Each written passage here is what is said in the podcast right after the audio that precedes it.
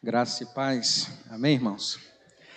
Nós estamos alegres, estamos muito felizes por poder estarmos aqui nessa manhã compartilhando a palavra de Deus. Nós já estamos compartilhando desde quando chegamos, chegamos aqui. Desde um sorriso que recebemos ali à porta, desde o folheto que o irmão Franklin nos entregou lá na, na entrada. E de fato, estar aqui na Igreja Presbiteriana Central é algo que nos é, honra muito, nos alegra demasiadamente. agradeço a presença dos amigos que vieram aqui, irmãos. A irmã Cláudia está ali, né, com sua filha, Mariana, Laís e, a família. Eu me senti sozinho no início. Falei assim, gente, como que eu vou lá pregar na Igreja Presbiteriana Central? Quero dizer para os irmãos o porquê. Eu só vim aqui três vezes né, na minha vida. Em 1996 ou 97, para ouvir o, o reverendo Caio Fábio. E naquela vez Deus ministrou muito ao meu coração de duas formas, aqui dentro e lá fora. Lá fora, quando no final uma grande multidão estava envolvendo aquele homem,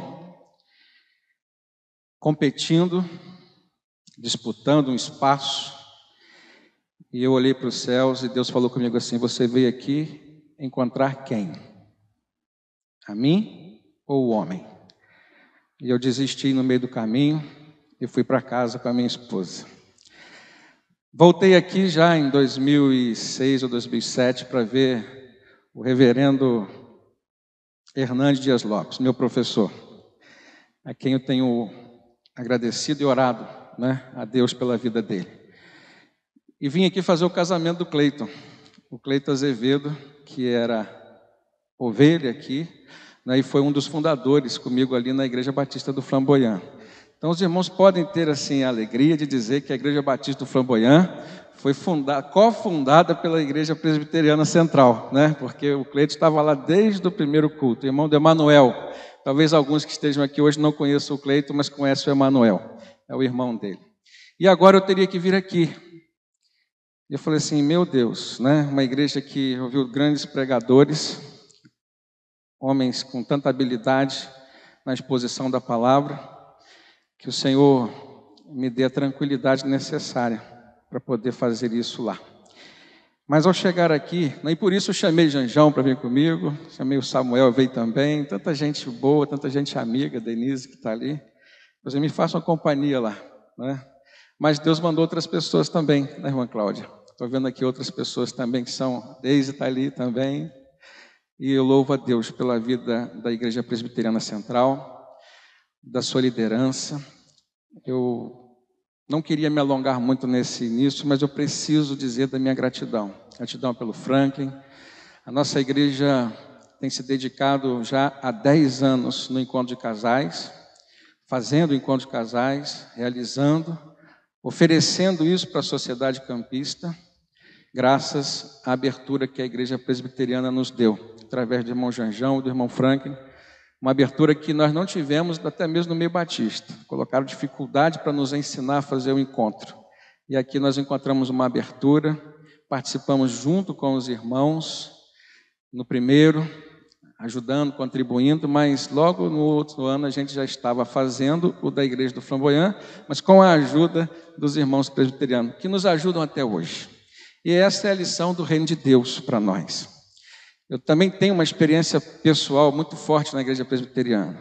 Eu fui, eu sou engenheiro formado pelo FRJ e quando eu fui para o Rio estudar, morei em Niterói. E minha tia, mesmo sendo batista, falou assim: "Eu quero te apresentar uma igreja que você vai amar". Bem diferente de todas as igrejas de Campos. E eu fui lá em São Francisco, na praia de Niterói, né? E conheci a igreja presbiteriana Betânia. E, irmãos, eu fiquei apaixonado como sou até hoje. Não posso ir a Niterói sem visitar aquela igreja. O saudoso e falecido reverendo Antônio Elias, como que pôde me ensinar através das palavras? O seu filho, Theo, eu me lembro que o meu chamado pastoral, ministerial, foi vendo, ouvindo, não só o exemplo, mas as palavras do Theo. E eu vim para Campos, depois do primeiro ano de engenharia no Rio, felicíssimo, dizendo para dizer para os meus pais que eu ia deixar a carreira de engenharia para ser pastor. Né? E aí meus, meu pai, pastor, falou assim, não, termina a sua, a sua, tem a sua profissão, você é muito novo, tem 17 para 18 anos, e depois que você tiver a sua profissão, se Deus te chamou agora, Ele vai confirmar esse chamado. E assim aconteceu. Né? diante daquela palavra dos meus pais, eu fiquei decepcionado, porque eu achei que eu ia ser recebido como um herói, né? Deixar uma carreira de engenharia numa universidade famosa, para fazer um seminário, para ser pastor. Mas a Bíblia diz que a gente deve honrar pai e mãe. E eu fiquei ali. Eu vou ouvir o chamado, mas tenho que também, segundo a palavra de Deus, honrar meus pais. Então obedeci. E creio que fiz certo. Hoje a gente tem servido a Deus num ministério que já plantou mais de 14 igrejas no Brasil. Temos uma na Angola.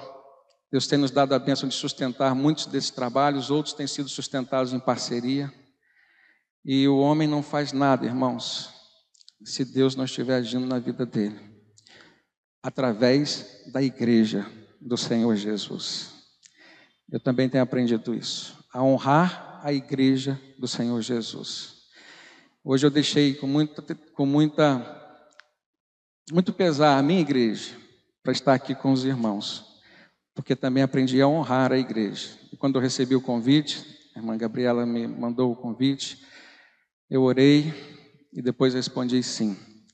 Porque se os irmãos convidaram para estar aqui é porque havia um propósito de Deus né, na nossa vida, tanto na minha quanto na vida dos irmãos na minha como uma forma de gratidão por tudo aquilo que Deus fez por mim através da igreja presbiteriana e tem feito até hoje. E na vida dos irmãos, porque eu sei que Deus tem uma palavra para esta igreja aqui nessa manhã. Amém? Então vamos abrir a palavra de Deus em dois textos. Abram primeiro na carta aos Colossenses, no capítulo 3. E deixa marcado esse texto, nós vamos ler o versículo 1 e 2 tão somente. Colossenses capítulo 3, versículo 1 e 2.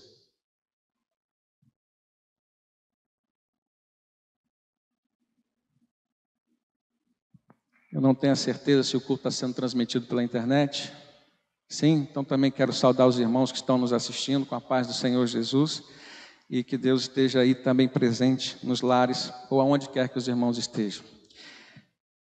É, Colossenses capítulo 3, versículo 1 e 2. Mas vamos ler primeiro, irmãos, deixe esse texto marcado. Vamos ler primeiro o texto do Evangelho de Mateus, Evangelho segundo Mateus, capítulo 6. Vamos ler o versículo 31 até o 33. Mateus, capítulo 6, do versículo 31 ao 36. 33, perdão.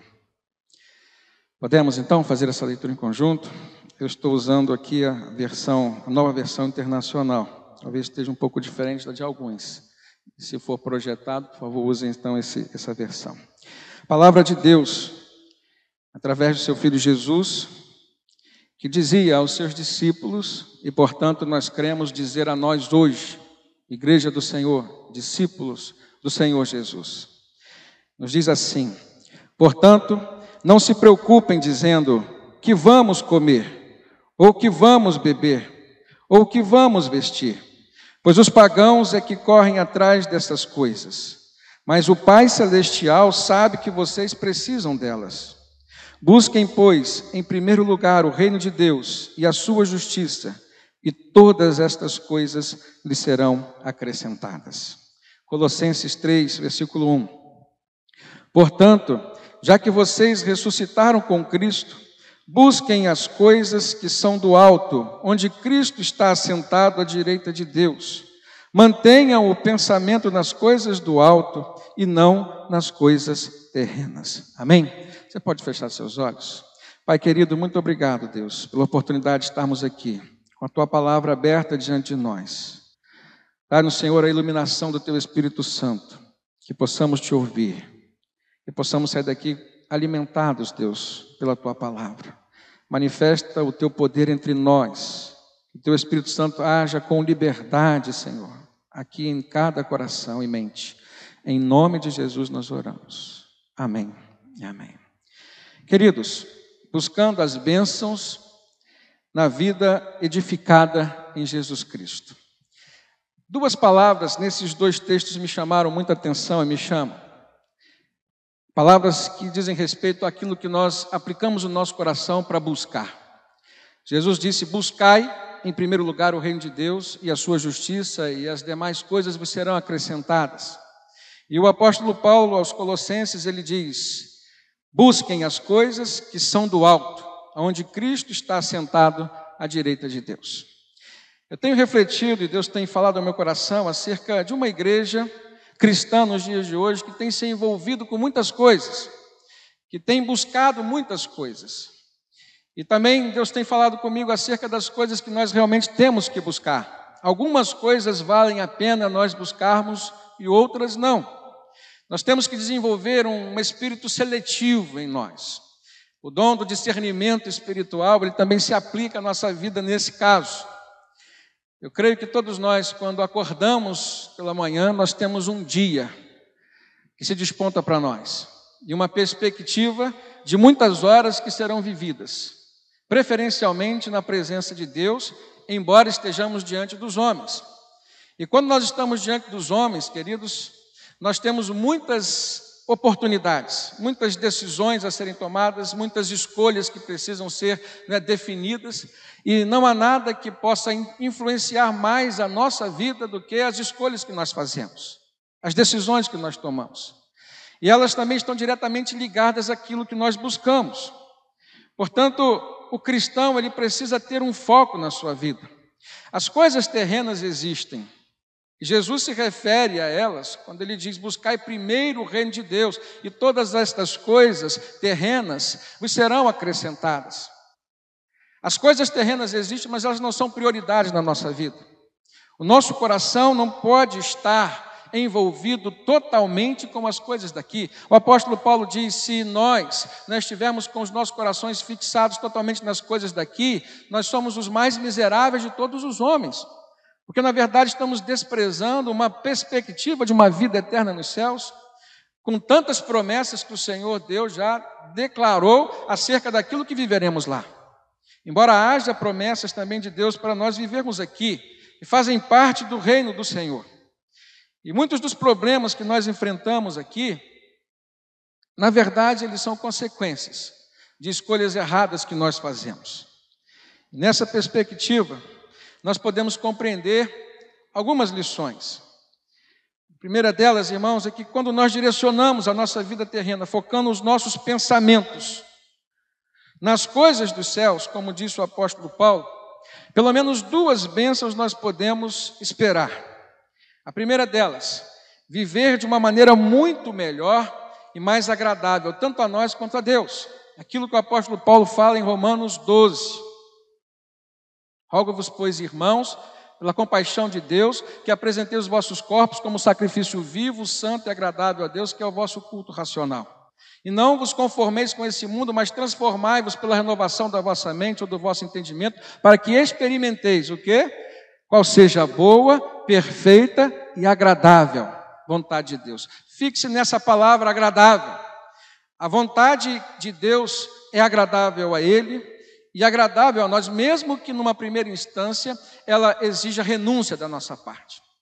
E dizer não a nós mesmos, ou ouvirmos um não, é algo que aparentemente não é agradável. Não, trata, não torna ninguém feliz no primeiro momento. Mas esse é o segredo de viver, né, da vida de quem vive, com seus pensamentos, com os seus sonhos, com os seus projetos focados nas coisas do alto, como disse o apóstolo Paulo. A segunda bênção que nós podemos receber é mudarmos a essência dos problemas que nós enfrentamos aqui. Muitas pessoas entram para o Evangelho quando conhecem a Cristo na perspectiva de que vão ter uma vida maravilhosa sem problemas nenhum. E esquecem que o próprio Senhor Jesus disse que no mundo nós teremos aflições.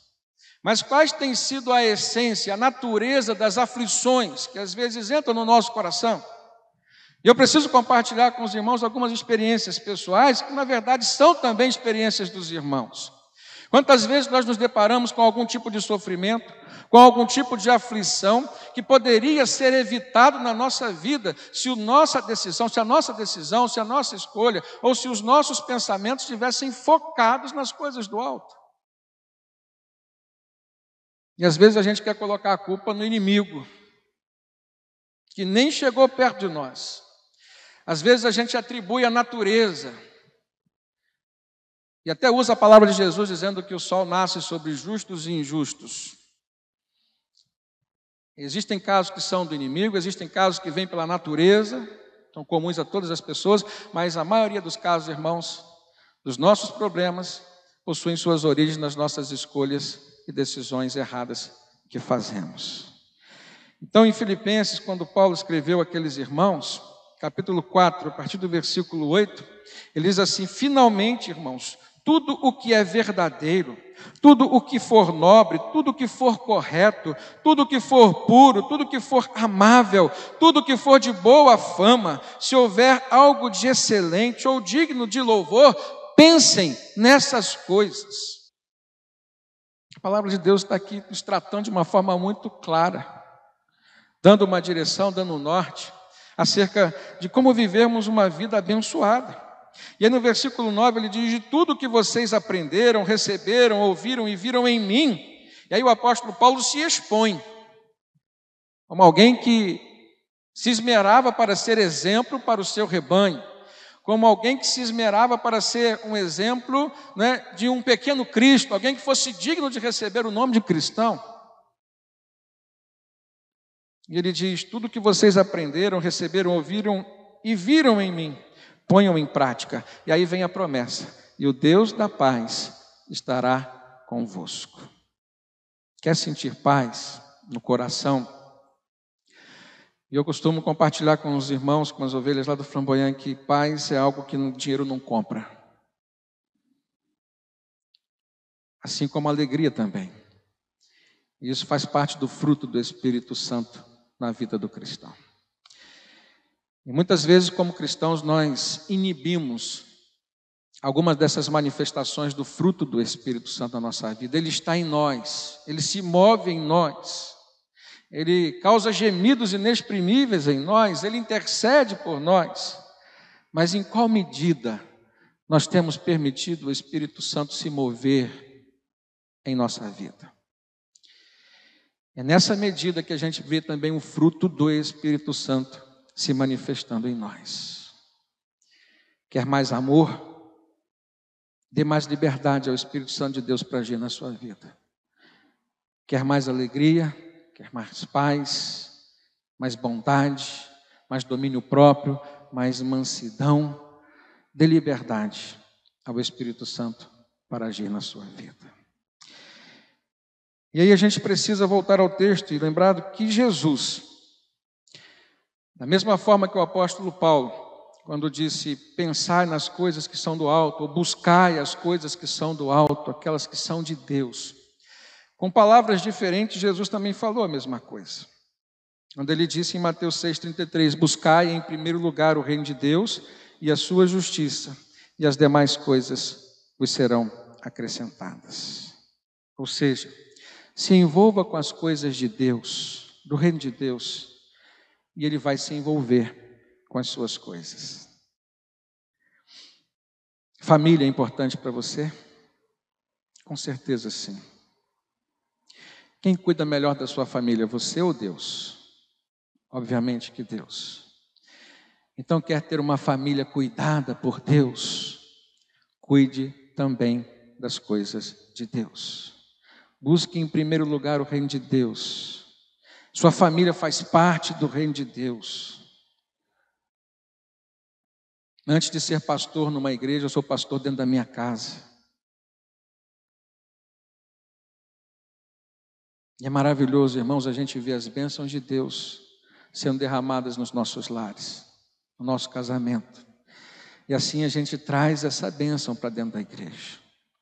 O conceito de culto vem de serviço vem daquilo que se oferta, daquilo que se oferece, daquilo que se entrega no altar de Deus. E você não pode entregar aquilo que você não tem. Um dos conceitos errados que eu tenho aprendido A gente aprende o que é certo, mas a gente aprende o que é errado. O que é certo para fazer e o que é errado para não fazer. E um dos conceitos errados que eu tenho percebido tem acontecido na igreja cristã, na igreja evangélica nos dias de hoje, é que as pessoas vêm ao culto, vêm à igreja somente para receber.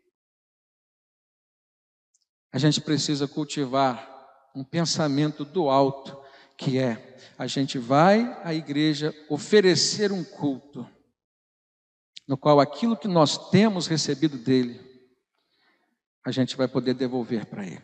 É lógico que quem está diante do altar de Deus recebe bênçãos, mas não é essa a direção que a palavra de Deus nos dá. Então, se nós unirmos as duas palavras, tanto a de Paulo quanto a de Jesus, nós vamos compreender, irmãos, que ao buscarmos as coisas do alto, Deus nos acrescenta as coisas que nós necessitamos aqui na terra. Tanto Paulo diz: busquem as coisas do alto, Jesus diz: buscar em primeiro lugar o reino de Deus, e as demais coisas aqui da terra nos serão acrescentadas. Que coisas são essas né, que no texto a gente vai ver que Jesus estava se referindo? Por que, que Jesus citou né, essas três perguntas que são comuns a todos nós? Antes de dizer buscar em primeiro lugar o reino de Deus e todas estas coisas vos serão acrescentadas, se os irmãos olharem no texto, vão ver que ele fez três perguntas. Ele diz: não, não fiquem se preocupando, não fiquem ansiosos, não fiquem inquietos com o que há vez de comer, nem com o que há vez de beber, nem tampouco com o que há vez de vestir. E quando eu estava lendo esse texto, o Espírito Santo tocou no meu coração sobre aquilo que realmente nós temos buscado. O que que Jesus falou sobre o que há vez de comer, o que há vez de beber, ou o que há vez de vestir? E se nós olharmos na palavra como um todo, o Novo Testamento, a gente vai ver que por duas vezes Jesus se referiu a estas coisas. Aqui ele está se referindo no plano material aquilo que causa ansiedade na sua vida. Mas existem outros textos nos quais Jesus se refere a estas mesmas coisas num plano espiritual. A comida espiritual, a bebida espiritual e as vestes espirituais.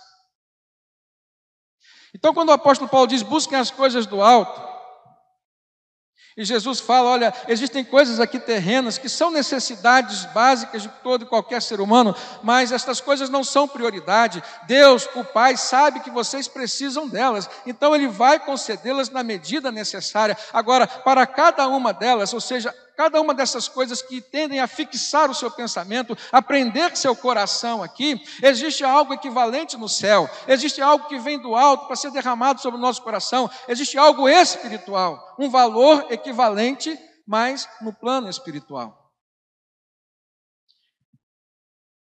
São três coisas que causam ansiedade no nosso coração. Eu fico pensando, irmãos, a grande lição aqui é que, embora nós necessitemos daquilo que os nossos olhos veem, aquilo que é, parece ser necessário à nossa vida, a nossa necessidade maior, Jesus está dizendo, o apóstolo Paulo está corroborando essa palavra, a nossa necessidade maior não está nestas coisas, não está naquilo que os nossos olhos veem, mas sim naquilo que os nossos olhos não veem, mas que o nosso coração sente, que o nosso espírito necessita. E isso nós só podemos encontrar na pessoa do Senhor Jesus. Quando Jesus fala essa palavra, ele olha para o coração dos seus discípulos. Ele olha para o coração da sua igreja hoje. E a gente tão preocupado com as coisas daqui. E eu creio que se fosse hoje, Jesus não falaria só o que é a vez de comer, de beber, de vestir, mas com o que é a vez de adoecer também. Os crentes estão ansiosos, estão inquietos, estão preocupados com mais um vírus, o coronavírus, com mais uma pandemia que se estabelece como crise internacional. E às vezes, irmãos, eu fico triste, porque eu vejo a igreja tão preocupada com isso. E durante tanto tempo ela não se preocupou com aquilo que ela deveria ter se preocupado. Os valores espirituais, o crescimento, o desenvolvimento espiritual, a maturidade cristã. Você está preocupado com o coronavírus? Se livre dessa ansiedade no seu coração. Jesus cuida de você.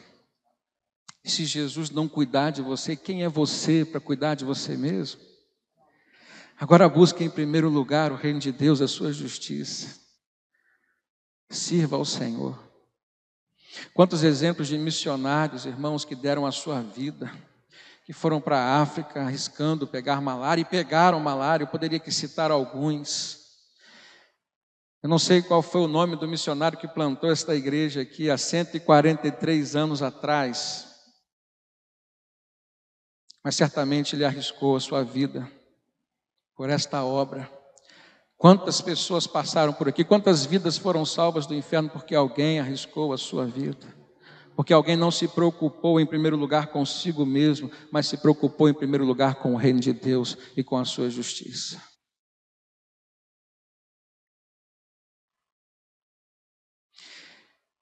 Jesus tinha em mente tratar da ansiedade, das inquietações que estavam tomando conta do coração ou dos corações dos seus discípulos. E quando algo toma conta do nosso coração, irmãos, a gente não consegue se abstrair daquele problema que nos traz ansiedade, a gente não consegue nem adorar a Deus perfeitamente como Ele merece, como Ele é digno. Já passou por um momento de de ter que saldar uma dívida que para você era impagável. Você já passou por um momento na sua vida de ter que resolver um problema na criação do seu filho. Você já passou por um problema na sua vida de ter que resolver uma crise conjugal. Você já passou por um momento na sua vida né, de desemprego, de insegurança com relação ao orçamento familiar, que já está vencendo, já está acabando, seus recursos já estão se esgotando e você não vê uma perspectiva. Se você né, se deixou se envolver com todos esses problemas, você não viu uma solução. Mas, à luz, por exemplo, do que o apóstolo Paulo nos ensinou, quando, por exemplo, estava na prisão, lá em Filipos, com Silas, ele poderia ter se deixado envolver com a aflição do dia seguinte. O que vai acontecer conosco? Já apanhamos, já fomos açoitados injustamente. Não, mas ele não deixou que os problemas exteriores pudessem tomar conta do seu coração. E o que, que aqueles dois homens estavam fazendo ali na prisão? Em primeiro lugar, evangelizando, em segundo lugar, louvando e glorificando o nome do Senhor. E a provisão de Deus foi derramada sobre a vida deles.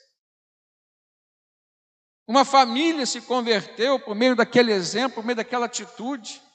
Família do carcereiro. E às vezes, irmãos, é a nossa família que está perecendo porque não vê atitude em nós.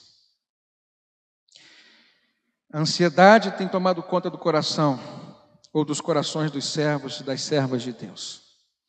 E ansiedade, eu poderia trazer aqui para os irmãos alguns conceitos, como por exemplo, ser uma emoção caracterizada por um estado desagradável de agitação interior e que muitas vezes vem acompanhado de um comportamento nervoso. Quantas palavras nós dizemos que maltratam os nossos cônjuges porque estamos tomados por uma ansiedade, coisas da terra, coisas terrenas e não do alto. E uma palavra, uma vez dita ou maldita, não tem mais como segurar. Seus efeitos são terríveis. A palavra ansiedade, ela vem do latim ansietas, que significa angústia. Você está num estado de perturbação, você está pouco à vontade, você sentir um aperto, você se sentir sufocado. Eu costumo dizer que se fosse no Nordeste, ou usando um dicionário nordestino, a ansiedade seria caracterizada como o avexado, né, que te deixa até mesmo aperreado. Lá no sertão a gente ouve esses dois termos. Ninguém consegue adorar a Deus se estiver tomado, dominado pela ansiedade no seu coração. Por isso que Jesus disse: Olha, não fiquem ansiosos por coisa alguma pelo que a vez de comer, pelo que a vez de beber ou pelo que a vez de vestir. E a gente vê outros servos de Deus tratando da ansiedade. O apóstolo Paulo, quando escreve aos Filipenses, capítulo 4, verso 6, ele diz: Não, é, não andem ansiosos por coisa alguma, mas antes sejam as vossas petições conhecidas diante de Deus por meio da oração, da súplica e da ação de graça. Paulo trata a ansiedade no coração dos cristãos lá em Filipos. E ele diz: A paz de Deus, que excede a todo entendimento, guardará os vossos corações e os vossos pensamentos em Cristo Jesus. Mas quando que isso vai acontecer? Quando a gente depositar a nossa ansiedade no altar de Deus, por meio das orações, das súplicas e das ações de graça. A gente vê o apóstolo Pedro falando na primeira carta, capítulo 5, versículo 7: lancem sobre ele toda a vossa ansiedade, porque ele tem cuidado de nós ou de vós. O que é isso, irmão, senão um remédio para a ansiedade que o Espírito Santo usa, vem usar homens e vem usar até, até Jesus como Filho de Deus para trazer para a igreja. Quando a gente experimenta o cuidado de Deus, a gente começa a experimentar desse remédio que nos cura de todo e qualquer tipo de ansiedade. A ansiedade se manifesta às vezes através de enfermidades, ou seja, ela causa enfermidades. Aí eu peço até permissão à psicóloga Denise, psicólogo Janjão, para dizer aqui para os irmãos. Quantos transtornos, quanta gente sofrendo, irmãos, transtorno de ansiedade generalizada, estresse pós-traumático, síndrome do pânico, transtorno obsessivo compulsivo, fobias. E às vezes a gente trata de crente, não é, pastor? Às vezes a gente recebe no gabinete, às vezes a gente vê na igreja crentes tomados por ansiedade. Não é demônio, não. Pode até ser, mas na maioria das vezes não. É enfermidade patológica. E aquilo se desdobra em crises no lar, no casamento, em crises espirituais. Não é à toa que a gente vê Jesus tratando de uma igreja que tinha tendência a ser uma igreja ansiosa, nascida nos corações dos seus discípulos. Nós poderíamos refletir aqui por que, que os discípulos de Jesus estavam desenvolvendo ansiedade no coração e o que levou Jesus a falar sobre isso, a combater a ansiedade no coração dos seus discípulos. E aí nós poderíamos fazer um paralelo aqui com a igreja, cada um poderia pensar, refletir sobre a sua própria vida, ou seja, você tem se sentido ansioso hoje? Mas a palavra de Deus nos leva a refletir somente sobre a cura da ansiedade. Então Jesus diz mais uma vez: buscar em primeiro lugar o reino de Deus e a sua justiça, e as demais coisas vos serão acrescentadas. Mas aí no versículo 34, que poucas vezes a gente recita, ele diz: Portanto, não vos inquieteis, não vos inquieteis com o dia de amanhã, pois o amanhã trará os seus cuidados. Basta a cada dia o seu próprio mal. O amanhã na nossa vida pertence a quem, irmãos? Pertence ao?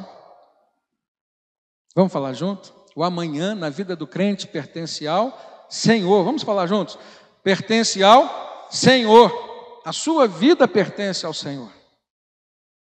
Triste o crente que acha que a sua vida pertence a ele mesmo.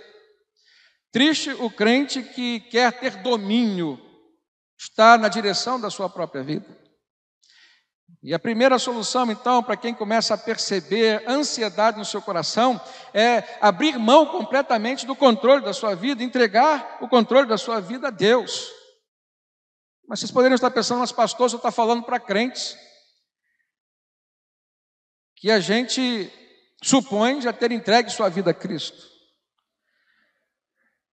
E lá no barco onde Jesus estava com seus discípulos, quando a tempestade começou a assolá-los,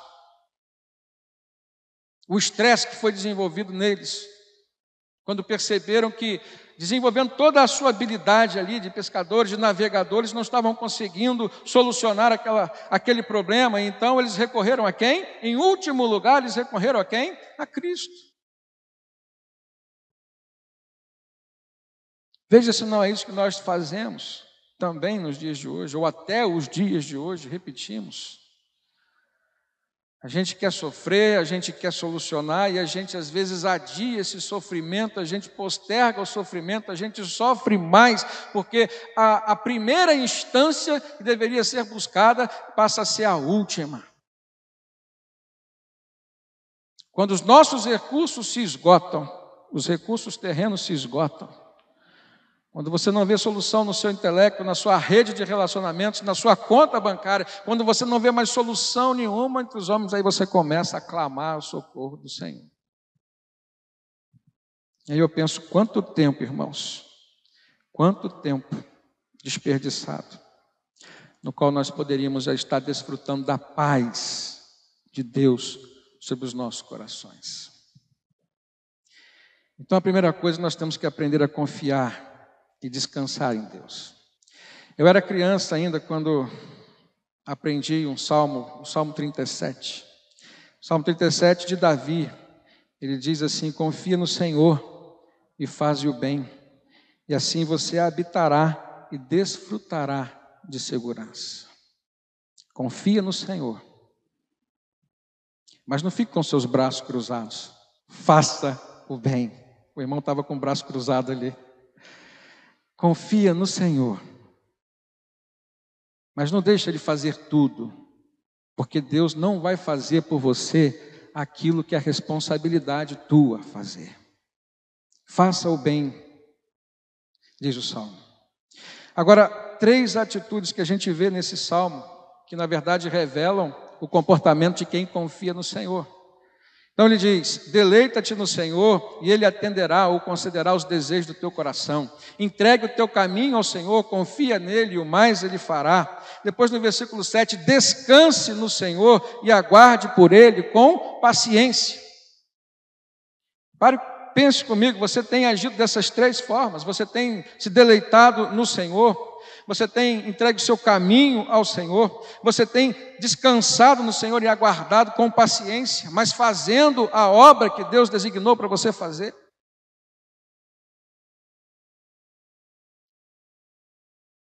Eu fico pensando, irmãos, quando um pastor passa por um problema, passa por uma dificuldade, e ele, às vezes, por aquela dificuldade que ele está passando, a tendência dele seria concentrar todas as suas forças e energias para solucionar aquele problema, por exemplo, um problema pessoal ou um problema de natureza familiar. Mas ele tem um rebanho de Deus para pastorear, o rebanho de Jesus para pastorear. Pensem no coração de um pastor que precisa tirar de si para alimentar suas ovelhas quando, por exemplo, ele mesmo está vazio, ou quando, por exemplo, a sua própria família está precisando ser pastoreada. É difícil, irmãos. É muito difícil. Mas aí a gente aprende que é no desenvolvimento, servindo ao Senhor, desenvolvimento da obra de Deus, é no serviço ao Senhor que a gente vai vendo Deus operando na nossa vida. A gente não pode parar para poder cuidar de nós mesmos, então a gente aprende que Deus cuida de nós. Há um louvor maravilhoso que eu aprendi do Kleber Lucas que diz: Deus cuida de mim. Na sombra das suas asas, Deus cuida de mim. É uma parte que ele disse: na vida você não tem direção, mas você precisa tomar decisão. Eu sei que existe alguém que te ama e ele quer te dar a mão. E se uma porta se fecha aqui, outra vai se abrir ali. Mas é Deus, e a palavra de Deus diz que a porta que Ele abre, ninguém fecha. E viver nessa dinâmica, viver nessa perspectiva, irmãos, é você estar provando que você confia em Deus. E o segundo ponto no qual você pode né, se apegar para estabelecer um, um processo preventivo contra a ansiedade na sua vida é desenvolver esses processos que se desencadeiam na confiança do Senhor. Você precisa se testar, se autotestar. Se deleitar em Deus é você ter prazer nas coisas de Deus. Entregar o caminho ao Senhor é você realmente abrir mão. Eu costumo fazer uma metáfora de alguém que está dirigindo um carro e, e quanto mais tempo você tem de motorista, mais difícil é você ir para o banco do carona, não é assim, irmãos? Quanto mais tempo a gente tem de motorista, quanto melhor motorista a gente se sente, mais dificuldade a gente tem de ir para o banco do carona e entregar o volante para alguém. E às vezes acontece isso comigo, lá com a minha esposa. Eu durmo muito fácil no volante, então quando passa de 9 horas da noite, se eu estiver na estrada, eu começo a cochilar. E aí eu tenho que entregar o volante para ela.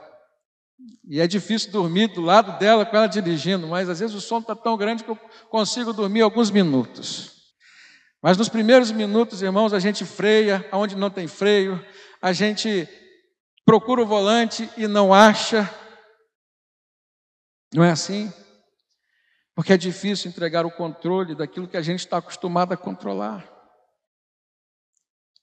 E se você quer se livrar de todo e qualquer tipo de ansiedade, se você quer realmente ser bem sucedido na sua vida, se você quer desfrutar das bênçãos que Deus tem reservado para você aqui, a primeira coisa que você precisa aprender a fazer é entregar o volante do carro da sua vida a Cristo, sem reservas.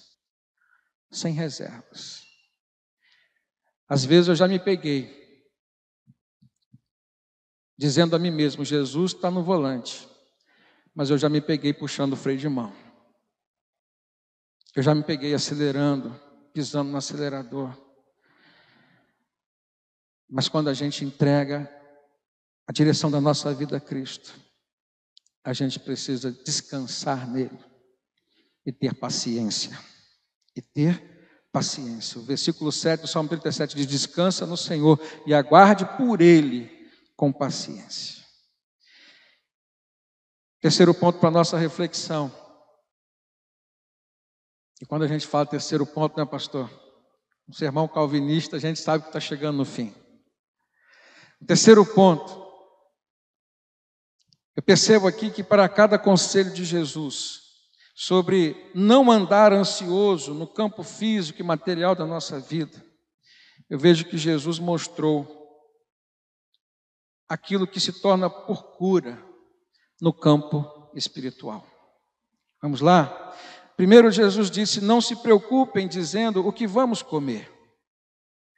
E aí eu mostro para os irmãos: Jesus já tinha mostrado isso. Isso já havia acontecido quando ele multiplicou os pães e os peixes, alimentando aquela multidão. E os discípulos de Jesus, para quem ele disse agora em Mateus 6, né, a partir do versículo 25, não, não fiquem ansiosos. Eles vieram ansiosos para Jesus, Senhor, essa multidão nos acompanha, nos acompanhou o dia inteiro e eles estão com fome. O que, que nós vamos fazer para alimentar?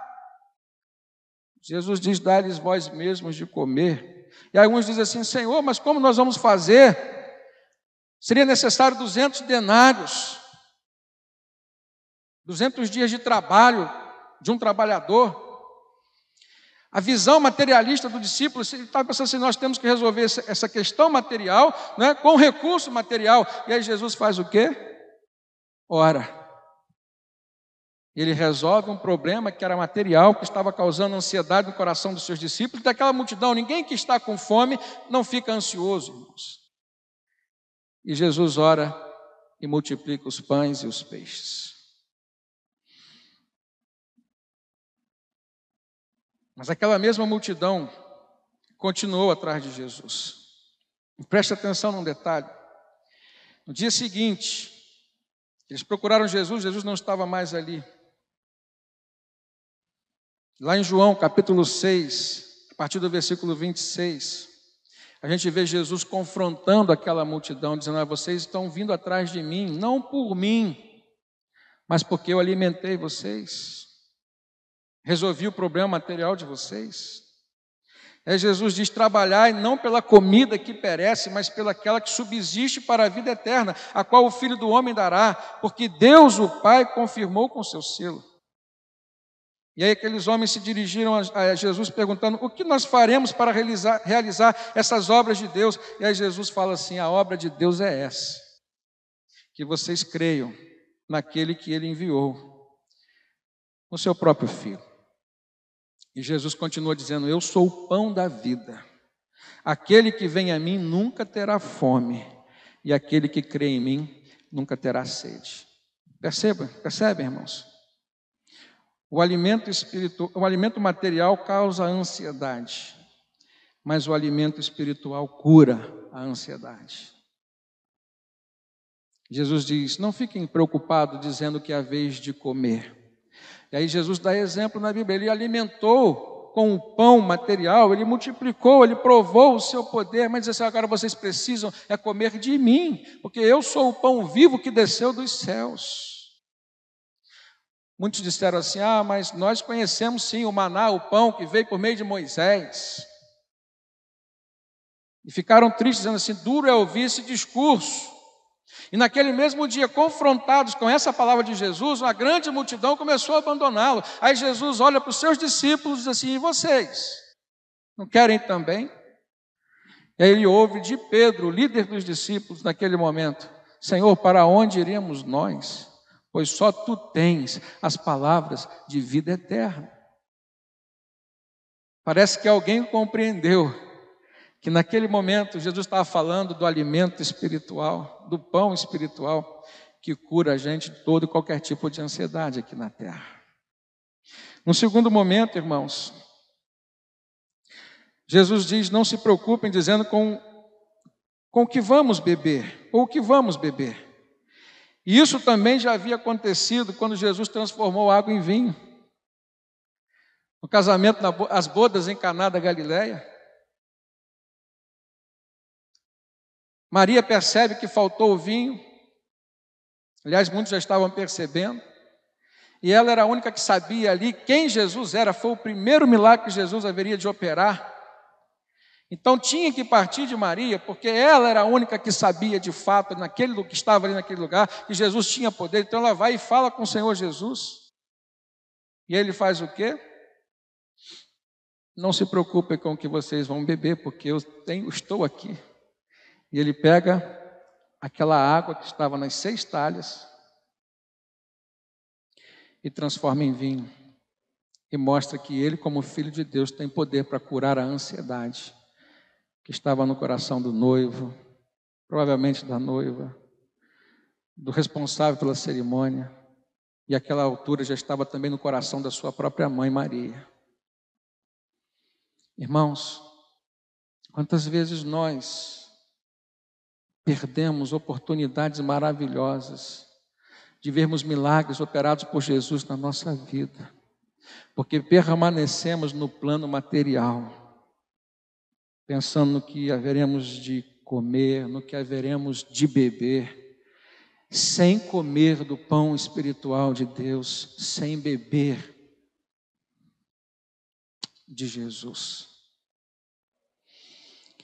Da mesma forma que Jesus falou com aquela multidão, os confrontando sobre o pão espiritual, Jesus também falou com uma mulher sobre a água espiritual. Ele indo para Samaria, passou naquela região ali, na cidade chamada Sicar, deixou que os seus discípulos fossem até a cidade, ficou à beira de um poço, um pouco distante, aguardando os seus discípulos, e ali chegou uma mulher, sozinha, samaritana com quem os judeus não falavam. E um dos maiores diálogos, aliás, o maior diálogo registrado no Novo Testamento, na palavra de Deus, de Jesus com alguém, foi com essa mulher.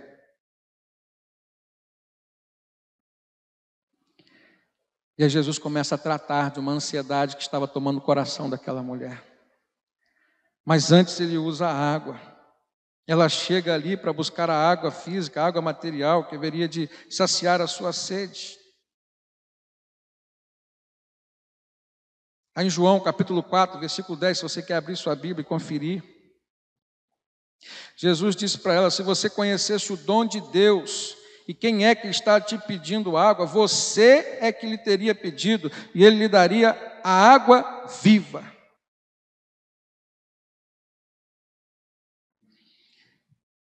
É difícil para aquele, naquele momento era difícil para aquela mulher compreender por que, que Jesus, como judeu, estava conversando com ela, e ela chega a externar isso. Então Jesus já entra na vida dela quebrando um paradigma. Ele haveria de se apresentar como o Filho de Deus que veio a este mundo para todos. Aí no versículo 13, Jesus responde para ela: Quem beber desta água terá sede, se referindo à água do poço. Mas quem beber da água que eu lhe der, nunca mais terá sede. Pelo contrário, a água que eu lhe der se tornará dentro dele uma fonte a jorrar para a vida eterna. Jesus começa a fazer um paralelo entre a água física, entre a água material, que causa ansiedade no nosso coração, na nossa vida, no nosso organismo, né? e fazendo um paralelo com a água espiritual. E aí Jesus diz no versículo 15: Vai lá e chame o seu marido e traga ele aqui.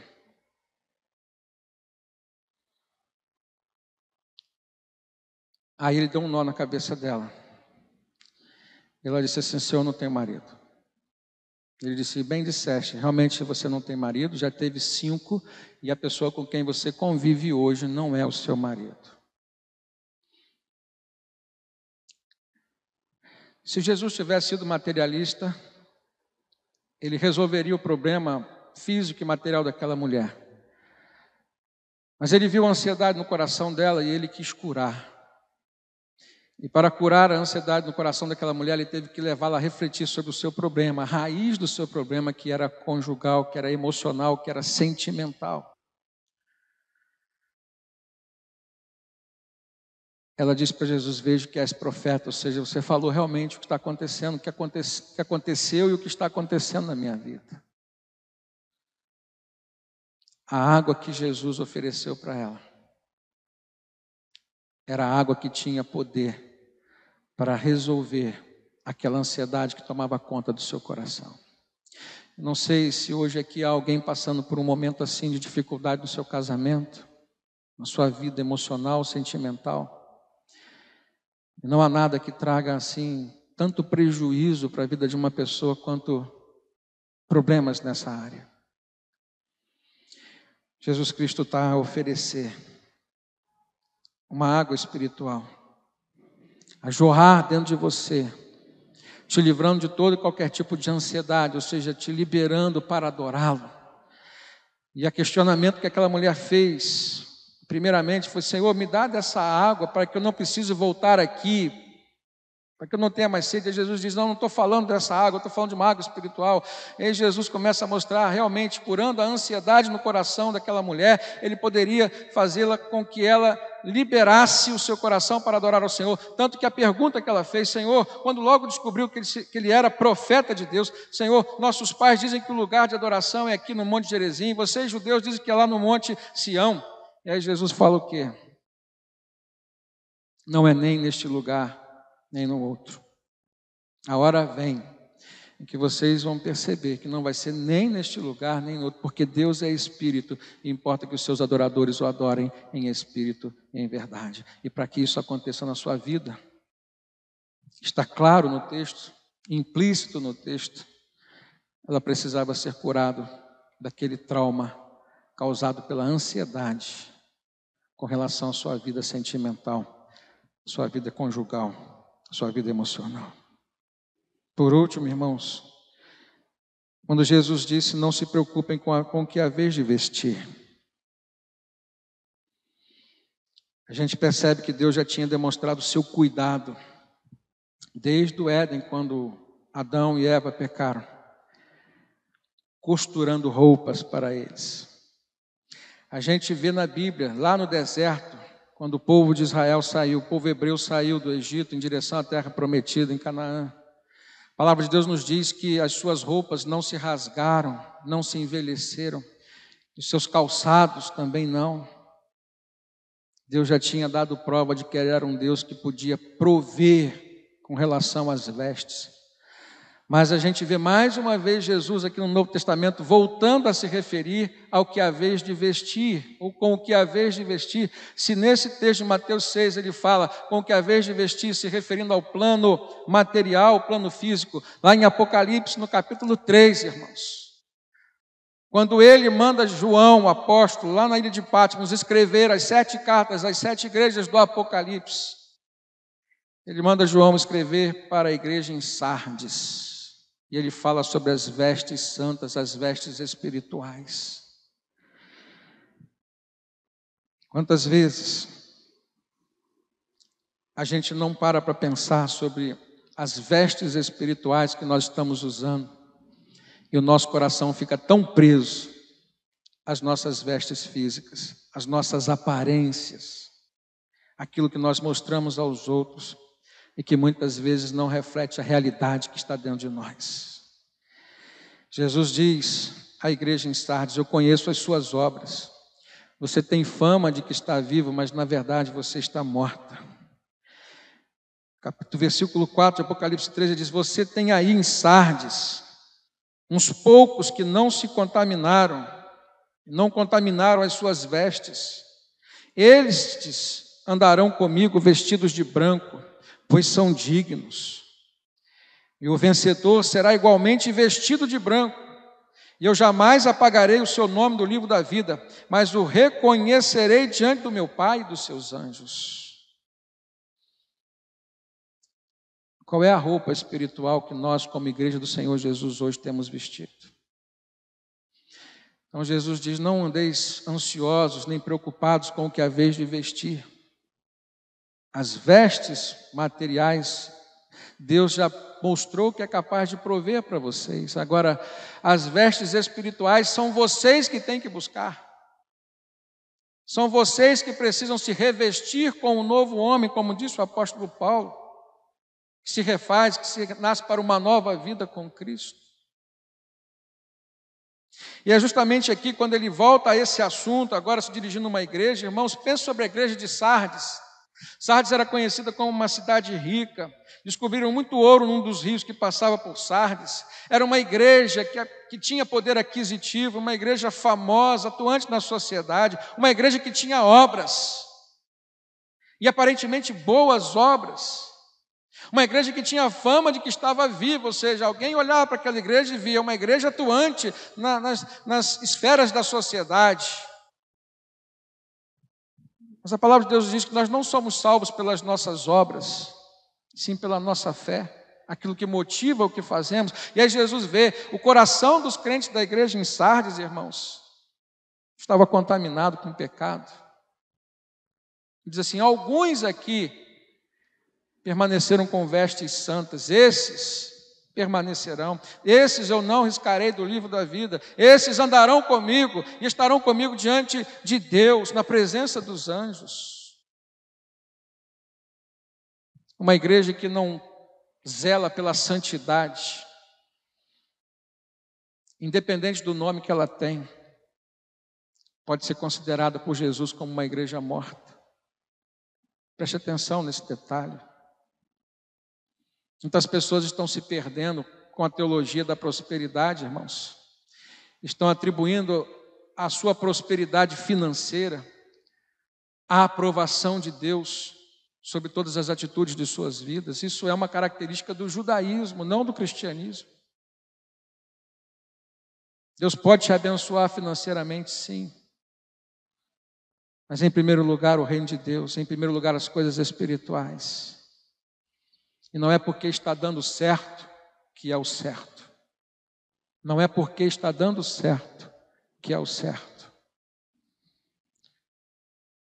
Jesus se volta, volta o seu coração para a igreja de Sardes e faz com que aquela igreja reflita. Vocês estão fazendo muitas obras por quê? Porque vocês estão com o coração ardente ou porque vocês estão com o coração cheio de pecado, querendo mascarar para vocês mesmos essa vida pecaminosa. Muitas vezes eu tenho percebido, e como pastor tenho presenciado circunstâncias, irmãos, quando a gente vê um crente trabalhando muito, muito interessado em fazer boas obras, há dois diagnósticos que a gente pode trazer sobre a vida daquele homem, dois diagnósticos no plano espiritual. Ou ele está vivendo o primeiro amor, ou ele está debaixo da unção de Deus, ou ele está realmente envolvido e tomado pelo Espírito Santo, ou ele está completamente cheio de pecado e está querendo mascarar através das obras aquilo que ele não quer enxergar, não quer dar atenção para o seu espírito.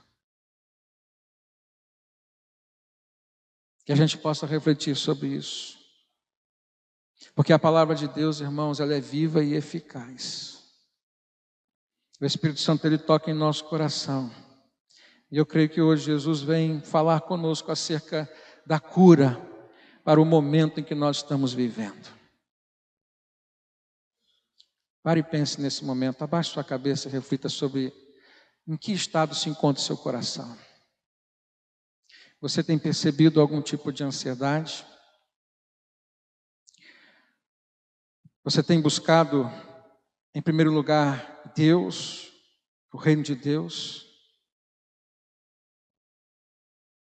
Você pode dizer para si mesmo que aquilo que tem motivado você a se envolver com as coisas de Deus é realmente o reflexo de um estado espiritual maravilhoso que toma o seu coração? Tem sido realmente motivado pelo amor que você sente pelo Pai? Eu quero te dizer, em primeiro lugar, que quem ama verdadeiramente a Deus, a primeira prova desse amor verdadeiro não são as obras, e sim uma vida em santidade, com vestes santas. E essa é a preocupação que Jesus quer que você tenha. Se preocupe com as roupas, com as vestes espirituais, se revista com vestes santas.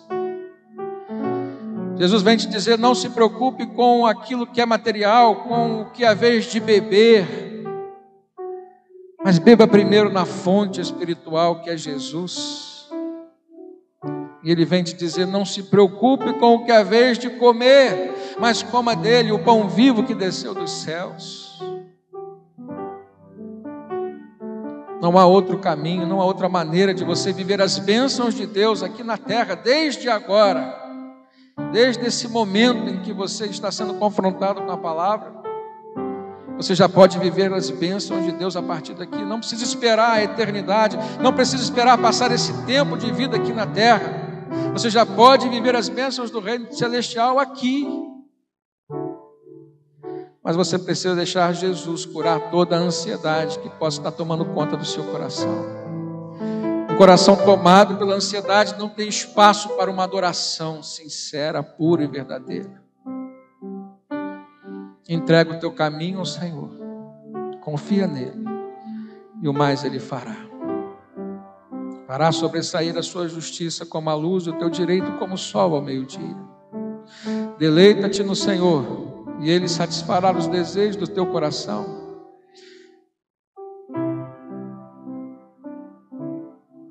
Descansa no Senhor. E aprenda a esperar por Ele e nele com paciência. Quero orar por você, feche seus olhos nesse momento. Deus, o Senhor nos trouxe aqui nesta manhã, Pai, compartilhar essa palavra, Deus, de cura para a alma, de cura para a ansiedade, Deus. E só tu conhece, Deus, o estado o nosso estado interior. Tu nos sondas e nos conhece, Deus. Nós queremos apresentar a Ti os nossos corações abertos, nossa vida, Senhor, para ser completamente controlada pelo Teu Espírito Santo, para vivermos, Deus, das maravilhas que Tu tens reservado para nós aqui. Nos ajuda, Senhor, a nos abstrairmos dos problemas desta vida, Senhor, e a focarmos os nossos pensamentos nas coisas do alto, onde o Senhor está. Porque toda boa dádiva e todo dom perfeito vem do alto, do Pai das luzes, em quem não há sombra nem variação de mudança. É a Ti, Senhor, que nós entregamos e confiamos o controle da nossa vida na nossa família, Senhor, como o bem maior que temos. Senhor, derrama a tua graça, Senhor, a tua bênção sobre cada um dos irmãos que aqui estão e aqueles que estão nos acompanhando, Deus, pela internet também, Senhor. Em cada lar, em cada lugar onde essa palavra estiver chegando agora, Senhor, que o teu poder venha atuar, venha ser derramado, transformando vidas, Senhor, transformando ambientes, para a glória do Senhor. Em nome de Jesus. Em nome de Jesus. Amém. E amém. Que Deus nos abençoe.